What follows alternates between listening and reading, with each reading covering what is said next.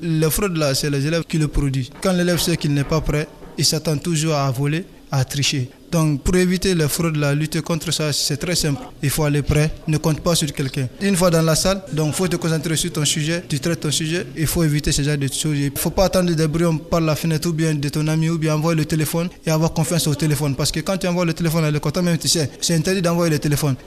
Oui, on peut si on arrête de faire les fuites quoi maintenant. Maintenant, même s'il y a fuite, hein, chacun n'a qu'à apprendre chez lui et venir. Parce que ah, téléphone et papier là, ça sert à rien parce que chacun va, doit venir avec ce qu'il connaît et non tricher. Moi, je suis d'accord avec quand un élève a fraude là, qu'il le mette fraude, c'est mieux. La là, c'est un autre débat. Mais ceux qui sont en classe comme surveillants, il faut qu'ils fassent leur travail, c'est tout. Bien sûr, on peut lutter avec les phénomènes de fraude. Madame la ministre disait qu'il n'y aura pas de fraude.